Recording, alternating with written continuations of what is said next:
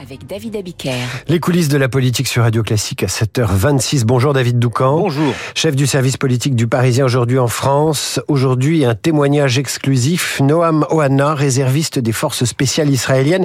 Il a répondu à vos questions alors qu'il venait de quitter sa famille pour rejoindre son unité et prendre part au combat. Oui, Noam Ohana est un franco-israélien de 45 ans, euh, du commun. Euh, Lorsqu'il est arrivé en Israël à 23 ans, Ohana s'est fixé l'objectif d'intégrer les commandos parachutistes, des unités d'élite ultra sélectives, l'équivalent de nos forces spéciales, et il y est parvenu.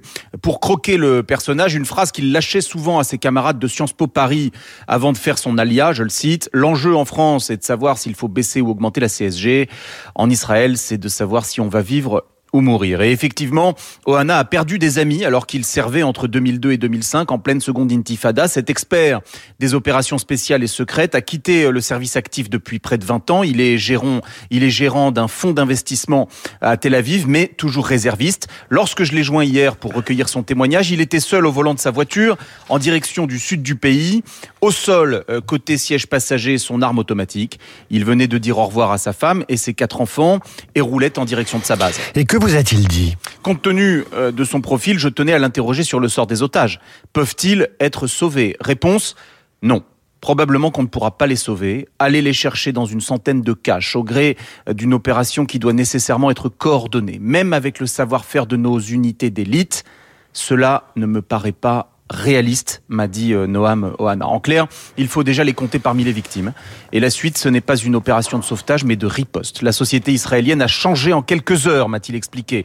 Dans les endroits qui ont été frappés vivent beaucoup de personnes parmi les plus à gauche d'Israël, dit-il. Le Hamas a envoyé un message terrible à cette gauche laïque israélienne. Comprenez, l'opinion publique est prête pour ce qui va maintenant suivre, à savoir euh, l'annihilation méthodique du Hamas. Concrètement, anticipe Noam Ohana, il va d'abord y avoir une campagne de bombardement aérien dont l'intensité n'aura jamais été vue dans la bande de Gaza, qui à la fin sera méconnaissable. Il y aura énormément de victimes civiles. Ensuite, euh, nos forces vont pénétrer au sol massivement.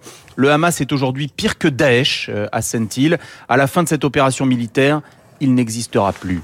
Euh, la tête pleine des images de massacres, Ohana ressent-il de la haine? Non, répond-il. Je raisonne en soldat, il faut aller faire le job. Euh, il a envoyé sa femme et ses enfants en France jusqu'à nouvel ordre.